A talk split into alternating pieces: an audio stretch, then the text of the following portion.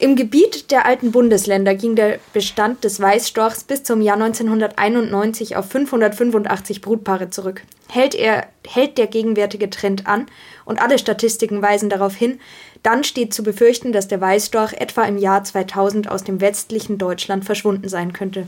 So schreibt es Holger Schulz im Jahr 1993. Es lief dann aber doch anders und wie es dazu kam, das erfahrt ihr heute in unserer Folge des Bio-Topcasts.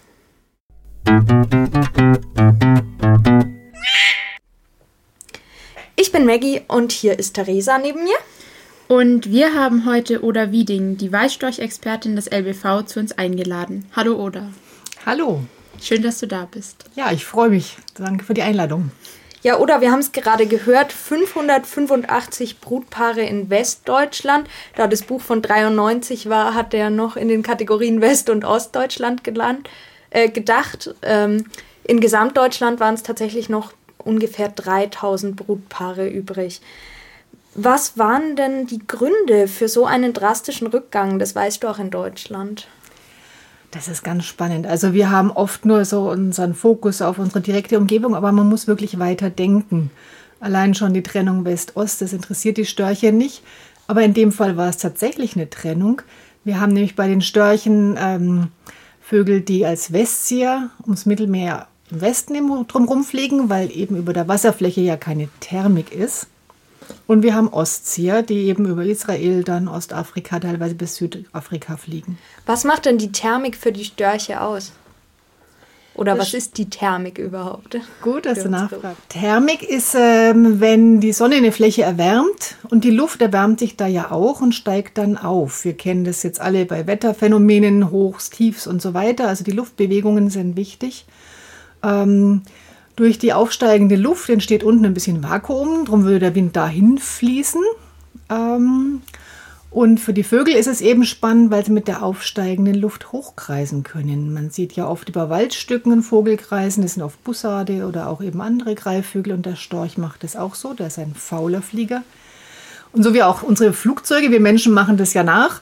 Also wie die Flugzeuge eben auch dann als Segelflieger kreisen, so ist der Storch auch wirklich ein Segelflieger und kreist erst ein ganzes Stück hoch, mehrere hundert Meter, um dann eine lange Strecke im Gleitflug zurücklegen zu können, ohne dass er groß mit den Flügeln schlagen muss. Und über Mittelmeer hat es eben diese Thermik nicht. Das ist also, wenn dann eine gleichmäßige Erwärmung des gesamten Mittelmeers, aber es entstehen keine Luftströme, keine einzelnen Aufwärtsschläuche wie so ein Lift, und das ist für einen Storch. Also wenn der mal über Gibraltar nach Afrika fliegen muss, sind es, glaube ich, 18, 20 Kilometer oder so eine Strecke. Das ist schon grenzwertig. Das ist für einen Jungstorch echt anstrengend und man sieht sie dann wirklich auf den letzten Metern mit den Flügeln schlagen. Es kommt auch vereinzelt vor, dass einer das mal nicht schafft und dann ein paar Meter vor der Küste ins Wasser fällt. Okay, jetzt hattest du gerade angesprochen, das waren die Westzieher und die Ostzieher. Ja, und ähm, viele von unseren westdeutschen Störchen ziehen über die Westroute ums Mittelmeer rum, bei Spanien über Gibraltar und dann nach Westafrika. Und dort in Afrika, in der Saalzone, gab es in den 80er Jahren jahrelange Trockenheit. Da ist viel auch ja, für die Menschen kaputt gegangen, viel verdurstet, die Pflanzen eingegangen und wenn dann auch keine Heuschrecken da sind, verhungern eben auch die Störche. Die kommen über den Regenwaldgürtel, der sich an die Saalzone anschließt, nicht drüber. Die Ostzieher, also die ostdeutschen Störche eben auch, konnten dort in Ostafrika dann weiterziehen bis in den Süden, hatten also viel mehr Möglichkeiten auszuweichen und eben doch an Nahrung ranzukommen. Also war quasi der große Verlust der Brutpaare in Deutschland gar nicht hier begründet, sondern dort drüben in Afrika. Also das war sicher eine Hauptursache. Natürlich kommen andere Faktoren dazu und man darf auch eben sich immer nicht nur auf eine Sache fokussieren. Was bei uns auch ganz wichtig ist, ist schon auch der Lebensraum, dass die hier genug Futter finden. Wir haben ja ab den ja, 40er, 50er Jahren des letzten Jahrhunderts angefangen, unsere Landschaft massiv zu verändern. Zum einen wurde trainiert, wirklich trockengelegt, dann wurde mit technischer Errungenschaft immer mehr Maschinen auf den Äckern äh, immer schneller gewirtschaftet. Es kam die Erfindung von Kunstdünger dazu und eben auch der Pestizide. Und so ist es so, dass jetzt die Flächen wirklich auch gewalzt werden. Der Landwirt pest mit seinem Traktor teilweise mit 40 km/h über die platte Wiese. Es wird mhm. fünfmal gemäht. Ähm, ja, das sind jetzt nur einzelne Beispiele. Das machen ja zum Glück nicht alle so, aber die Gesamtmenge ist eben die, dass wir unsere Landschaft immer stärker nur auf unsere Nahrungsproduktion hin bearbeiten und nicht mehr viel Platz für Natur lassen. Ja, und gerade der Storch, der braucht ja auch die feuchten Wiesen, richtig? Ja, Storche sind Allesfresser, aber natürlich ist das eine Hauptfläche, die nasse Wiese, die ihm viel Nahrung bietet. Also mhm. er frisst aber nicht nur den sprichwörtlichen Frosch. Bloß wenn man eben für eine Störche sorgen will, sollte man für Frösche sorgen. Einfach die Feuchtwiese bietet auch Heuschrecken, kleinen äh, Regenwürmern und anderen Tieren, anderen Nahrungstieren viel Raum. Ja, und auch nicht nur hier waren ja Pestizide ein Problem, richtig? Auch in Afrika war das ja, kam das ja dann auf, dass diese schrecklichen Heuschreckenplagen mehr mit Pestiziden bekämpft wurden. Das war sicherlich auch ein Problem. Richtig, auch da greift der Mensch ein, wie an vielen Stellen, und äh, versucht alles für sich zu optimieren. Es ist nicht schön, wenn man dort Landwirt ist und so ein Heuschreckenschwarm fällt ein. Da ist nichts übrig von dem Maisfeld oder von was auch immer. Die nagen echt am Hungertuch. Das ist schon klar, dass sie die nicht wollen, die Heuschrecken. Aber andererseits gehören sie dazu. Der Mensch muss andere Wege finden, damit umzugehen. Und die Chemie ist für alle schlecht. Auch eben für die Beutetiere des Storches, die daran eingehen. Mhm. Und ab einer gewissen Menge, wenn der Storch vergiftete Beutetiere aufnimmt, dann krepiert er selber auch. Ja, und es war ja auch früher so, dass der Storch dann sogar als Glücksbringer galt, weil wenn er kam, dann waren, also wenn die Storchzüge kamen, dann waren die Heuschrecken von selbst weggefressen quasi. Ich glaube, Glücksbringer hat er eher, die Funktion hat er eher bei uns. Und zwar kommt es daher, dass er ja im Frühjahr kommt. Und viele Frühjahrsboten ähm, sind bei uns eben damals willkommen gewesen, wenn das Wetter endlich umschlägt, wenn man wieder raus kann, wenn der erste Salat wächst, also auch wieder was Essbares ah, ja. da ist. Er war Begleiter der Glücksgöttin, der Frühjahrsgöttin Holda. Und ah. aus dem Frühjahr und dem Glück äh, hat man dann einfach irgendwann mehr gemacht und ihm dann auch noch das Kinderbringen untergeschoben. Genau. Tatsächlich ist die Storchpopulation ja in Deutschland wieder relativ stabil. Wir haben Stand 2018 ungefähr 7000 Brutpaare in Deutschland.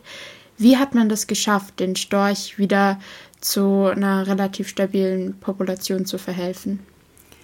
Das sind mehrere Faktoren. Zum einen haben wir natürlich sehr viel auch Zeit und Energie reingesteckt und Geld Lebensräume zu erhalten, Tümpel und Biotope wieder anzulegen, auch für die Nester zu sorgen. Und der andere Faktor ist eben, dass die Störche angefangen haben, einfach in Spanien zu überwintern. Nicht mehr nach Afrika zu fliegen, sondern in Spanien die seit den 80er Jahren erst eingeführten Reisfelder zu nutzen, aber auch die dortigen Müllkippen. Wahnsinn. Und das hört sich zwar unschön an, aber es ist eigentlich ein ganz natürliches Phänomen. Da, wo die Nahrung knapp wird, fliegt er weiter, so wie die Heuschreckenschwärme, denen ist er hinterhergeflogen. Wenn aber unterwegs schon genug Nahrung einfach rumliegt, warum sollte er weiterfliegen? Also es ist ein opportunistisches Verhalten, aber natürlich ganz sinnvoll. Da, wo genug Nahrung ist, muss man ja nicht weg. Ist dann der Storch dadurch auch quasi einer der Gewinner des Klimawandels? Das ist gar nicht leicht zu beantworten, weil eben beim Storch so viele Faktoren reinspielen. Also unsere Müllkippen haben nichts mit Klimawandel zu tun. Richtig. Unsere Veränderung der Landschaft, äh, zum Beispiel eben, dass die Spanier jetzt Reis anbauen, den gab es früher noch in China. Das hat ja auch noch nichts mit Klimawandel zu tun. Auch bei uns die Veränderung der Landwirtschaft, auch Pestizide wirken sich ja nicht direkt auf Klimawandel aus. Es ist eher so, ähm, ja, eine Art ein Netzwerk und manche Vogelarten können sich besser an unsere Veränderungen anpassen und andere schlechter. Es wäre toll, mit dem Storch Klimawandel nachweisen zu können, aber aus meiner Sicht spielen da eben zu viel andere menschliche Tätigkeiten mit rein. Man hat ja auch Störche wieder angesiedelt in der Schweiz, weil es da keine mehr gab und im Elsass. Ah ja. Und diese ausgewilderten Störche haben dann eben angefangen, auch hier zu überwintern. Also auch solche Phänomene, dass jetzt hier plötzlich Störche überwintern, sind menschlich beeinflusst und nicht einfach eigene Reaktion des Storches zum Beispiel auf anderes Klima. Mhm. Ja, der Schutz des Storches scheint ja eine sehr, sehr internationale Angelegenheit zu sein. Wahrscheinlich auch wegen dessen, dass er eben ein Zugvogel ist. Aber was macht denn der LBV auch in Deutschland genau, um den Storch dort zu schützen? Also LBV und NABU, also deutschlandweiter Partner des LBV, haben lange Jahre sich intensiv bemüht, ähm, Lebensräume zu erhalten, dass wir wirklich auch den Bürgermeistern gesagt haben, Mensch, die neue Straße darf jetzt nicht durch die Talaue gebaut werden, auch wenn da der Wiesengrund vielleicht billiger ist, wenn man Fläche kaufen muss für Straße, sondern wir müssen eben auch diese Flächen erhalten für den Storch und äh, damit auch für viele andere Tier- und Pflanzenarten, die kaum einer kennt. Der Storch war immer Zugpferd im Naturschutz. Und äh, wir haben auch mit Geld vom Umweltministerium, in Bayern ist das ja auch unser Geldgeber für das Artenhilfsprogramm, ähm, der Tümpel angelegt, richtig buddeln lassen mit dem Bagger, dass da Feuchtflächen sind, dass da eben sich länger dann, äh, ja, zum Beispiel Regenwürmer halten können, wenn der Rest schon ganz trocken ist, ziehen sich ja weit im Boden zurück. Und wir haben geschaut, dass Nisthilfen da sind, dass kaputte Nester auch saniert werden und solche Tätigkeiten. Und international? International läuft auch einiges. Wir haben Kontakt zu anderen Naturschutzverbänden, mhm. zum Beispiel zu den Spaniern. Dort ähm, ist ein Hauptproblem, dass Störche, wenn sie da in Trupps unterwegs sind, auch gerne irgendwo erhöht übernachten, zum Beispiel auf Strommasten. Jetzt mhm. haben wir es ja bei uns geschafft, äh, über gesetzliche Vorgaben, dass die Masten alle gesichert werden. In Spanien ist es noch nicht so weit.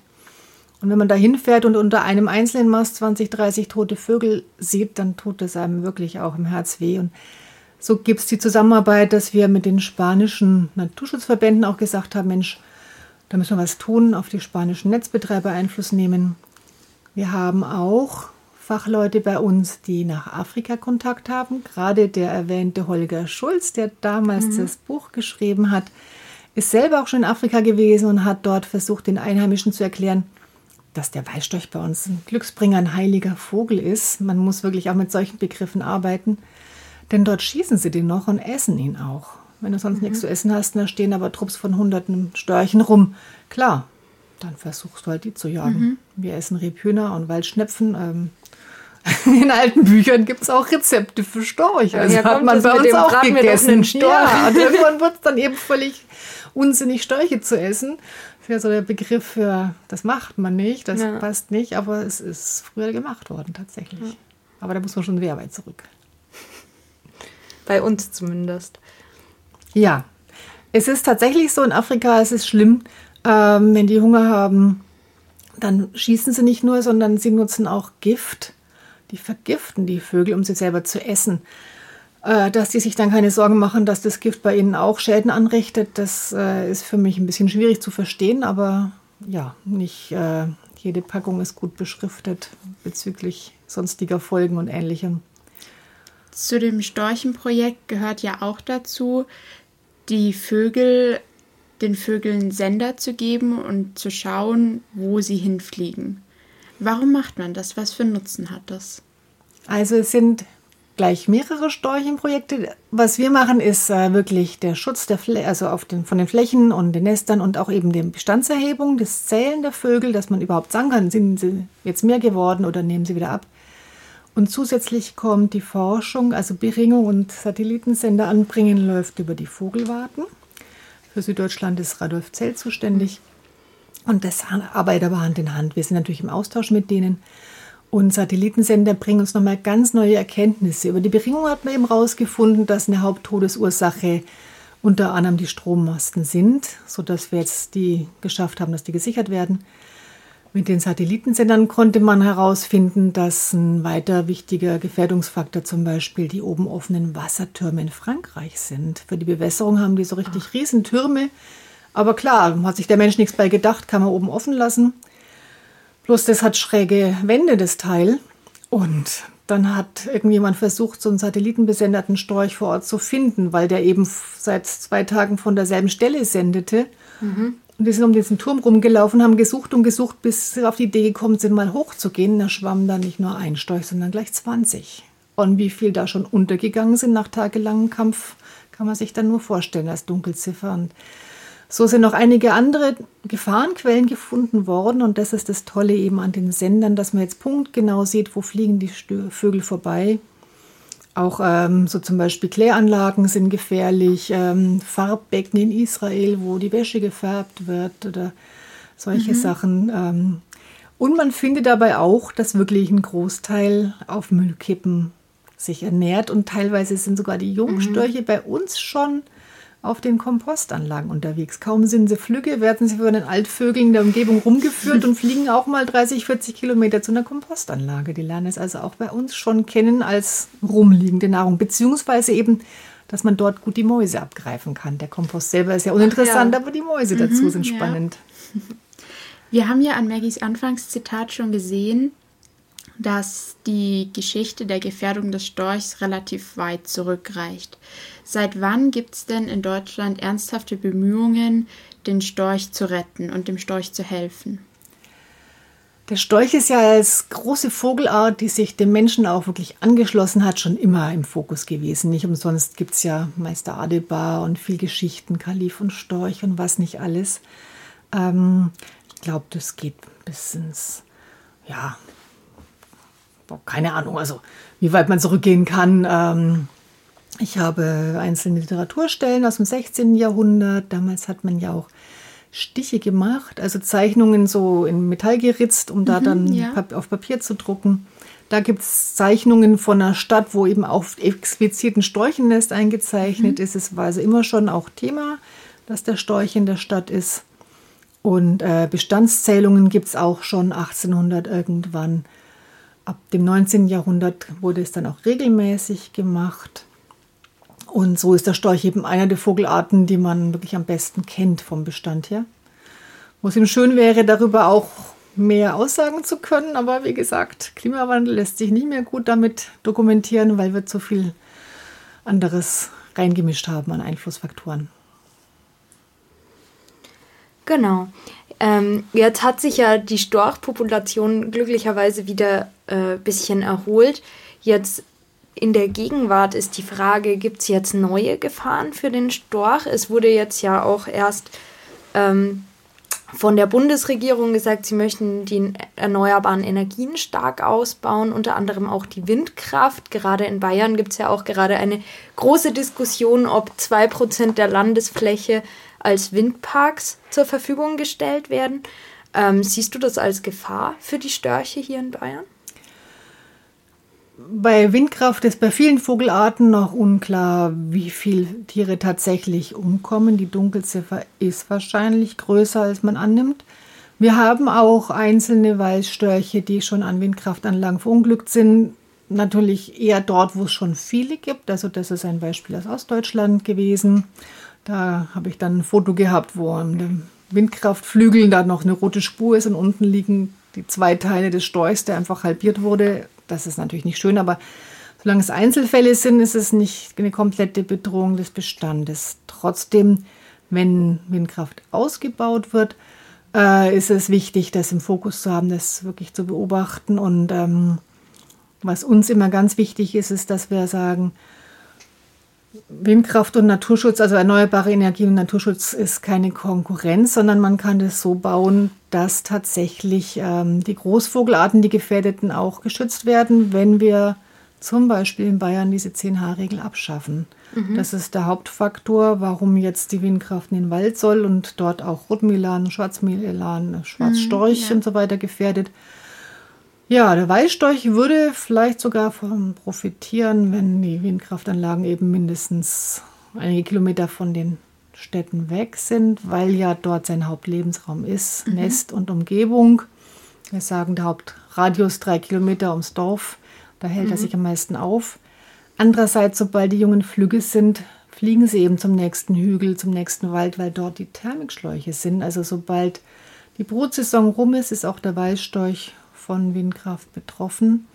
Wenn wir eben nicht die Hauptzugrouten rausnehmen aus den Windkraftplanungen und eben die tatsächlichen Lebensräume von den besonders bedrohten Arten. Der Weißstorch ist ja zum Glück nicht mehr auf der roten Liste, aber ähm, vereinzelt können da Unfälle passieren. So hat man auch am Roten Meer eben an der Vogelzugschneise gesagt, diese Windkraftplanung mhm. müssen dort nochmal überdacht werden. Da hat man dann doch auch Sachen verschoben, soweit ich es jetzt im Kopf habe. In Europa gibt es ja auch eine zweite Storchenart, den Schwarzstorch, der deutlich seltener ist als der Weißstorch. Wird auch was zum Schutz des Schwarzstorchs getan, beziehungsweise gibt es da Projekte in Aussicht? Auch beim Schwarzstorch haben wir natürlich versucht, eben den Bestand im Auge zu behalten. Wie ich beim Weißstorch schon gesagt habe, erstmal überhaupt zählen und mitkriegen, wo sind die Vögel, dass man sieht, nimmt dazu, nimmt er ab, das ist das eine. Ähm, der Schwarzstorch ist ja auch viel scheuer als der Weißstorch und viel seltener zu entdecken. Ja, da muss man dann auch ganz besonders schauen, ähm, wie man noch Leute dazu kriegt, die mithelfen. Da sind wir auch auf Mithilfe zum Beispiel von den ganzen Förstern angewiesen. Die sind auch wesentlich, ähm, um da für den Lebensraumschutz zu sorgen. Beim Schwarzstorch war es so, dass der noch viel stärker unter Menschen gelitten hat als der Weißstorch. Dem haben wir ja nur ein bisschen seine Nahrungsräume weggenommen, bisschen in Anführungszeichen. Ähm, der Schwarzstorch ist gezielt abgeschossen worden, weil er stärker als der Weißstorch sich auf Fische spezialisiert als Beute, als Hauptnahrungstier und alles, was dem Mensch als hauptgrößtes Landraubtier in den Weg kommt, wird weggepusst, egal ob mm, ja. Äh, ja, welche Tiere auch immer. Ähm, und so wurde auch der Schwarzstorch bejagt und dann wären die natürlich sehr scheu und heimlich und haben sich zurückgezogen. Das war ein wesentlicher Faktor, dass man gesagt hat, keine Jagd mehr. Das ist jetzt schon wirklich seit vielen Jahrzehnten gar nicht mehr erlaubt. Ähm, und es dauert aber ein paar Generationen, bis Vögel sich an solche veränderten Bedingungen auch gewöhnen, dass sie nicht mehr gejagt werden. Trotzdem ist er immer noch sehr vorsichtig und heimlich. Und man kann ihn nicht ganz so leicht unterstützen, ähm, weil er im Wald brütet und ja, so Nistplattform an der richtigen Stelle anzubringen, dass wirklich Platz ist oben drüber, dass er da, dass die Jungen Flugübungen machen können, dass vielleicht auch die Windverhältnisse, die Schneise ihm taugt. Das ist gar nicht so leicht, das richtig einzuschätzen. Und ja, in guten Wäldern, die nicht nur Holz produzieren, sollten eigentlich auch genug große Bäume da sein, dass er selber sein Nest bauen kann. Aber er braucht dann auch die schmalen Bachtälchen, die durch den Wald ziehen, um dort wirklich Nahrung zu finden. Ähm, und fliegt deswegen auch weiter. Also der hat locker Nahrungsraum von 10, 20 Kilometern, die er täglich mhm. abfliegt. Ähm, Wie viel ist es beim Weißstorch so im Vergleich? Der Weißstorch kann schon auch mal 30 Kilometer fliegen zu einer Kompostanlage oder irgend sowas, äh, aber er beschränkt sich gerne auf den Umkreis von ein paar, drei, vier Kilometern. Ah ja wo er die Hauptbeutetiere für die Jungen anschleppt. Es geht ja wirklich mhm. nur um die Zeit, wo sie viel Nahrung für die Jungen finden müssen. Und der Schwarzstorch ist ein bisschen geschickterer Flieger, der macht auch Flugballsspiele und sowas. Also das ist im Prinzip auch toll, dem zuzuschauen, wenn man den einen entdeckt. Aber es ist eben schön, dass die Bestände auch wieder zugenommen haben, weil wir ihn nicht mehr bejagen und auch versuchen, an seinen Nestbäumen zu schützen. Drum ist es so wichtig, Kontakt zu Förstern zu haben, zu Waldbesitzern, wenn wir ein Nest wissen, dass dort eben nicht Holz eingeschlagen wird während der Hauptbrutzeit. Auch, dass der Horstbaum stehen bleibt zum Beispiel. Mhm, ja. Ja, jetzt haben wir ja schon ge gehört, sowohl der Bestand des Weißstorchs als auch des Schwarzstorchs haben sich wieder gut erholt. Würdest du sagen, unsere Arbeit vom LBV ist jetzt getan, jetzt können wir die Füße hochlegen, äh, weil es so gut geklappt hat? Oder sagst du, da muss in Zukunft noch viel geschehen? Und wenn ja, was muss dann in Zukunft noch geschehen? Ach, da ist eigentlich nie eine Arbeit getan, im Gegenteil. Es wird jetzt die nächste Zeit ganz spannend, denn der Waldstorch ist jetzt so häufig, dass wir sagen, er ist häufig bis lästig. Hört sich erstmal lustig an, aber es ist tatsächlich so, dass wir jetzt schon Koloniebildung haben. In einigen Tälern in Westbayern ähm, haben wir Dörfer mit bis zu 30 Storchennestern. Oh. Und auf junge Störche, die das erste Mal ihr Nest bauen, wirkt es wie so ein Magnet. So, wenn da Störche sind, dann taugt anscheinend die Landschaft, dann versuche mhm, ich es ja. da auch mal. Und wenn dann aber ein Hausbesitzer schon ein oder zwei Storchennester auf dem Dach hat und der beheizte mhm. Kamin wird jetzt vom dritten Storchenpaar zugebaut, dann mhm. äh, freut der sich nicht mehr so sehr. Dann wird der Storch wirklich auch zum ja, Störenfried, zum Lästling oder beziehungsweise wir müssen dann eben schauen, dass wir Kompromisse anbieten, dass wir die Hausbesitzer unterstützen, sie beraten schauen, welche Fördermöglichkeiten gibt es, um dann zu sagen, hier nicht, aber da drüben, dass die Gemeinden auch sagen, wir unterstützen unsere Bürger mit Feuerwehren, auch die brauchen oftmals eine Beratung, wo könnte man den alternativen Standort anbringen. Und Das ist jetzt so meine Hauptfunktion. Natürlich weiterhin die Bestandserfassung, aber wir kriegen jetzt auch offiziell kein Geld mehr vom Staat für Biotopanlagen, mhm. Weil es eben dem Storch zu gut geht. In Anführungszeichen zu gut. aber ähm, wir versuchen jetzt eben wirklich zu schauen, dass der Storch sein positives Image behält und nicht zum ja, Störenfried wirkt, wie es man bei anderen Vögeln auch hat.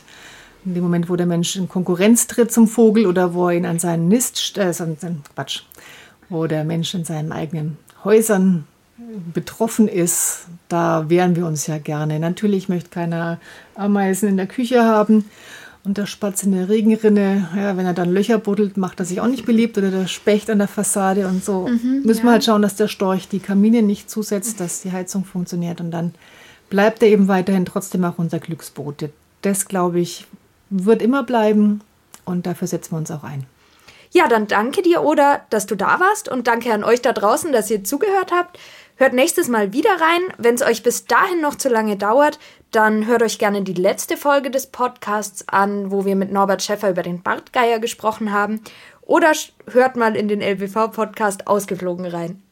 Macht's gut!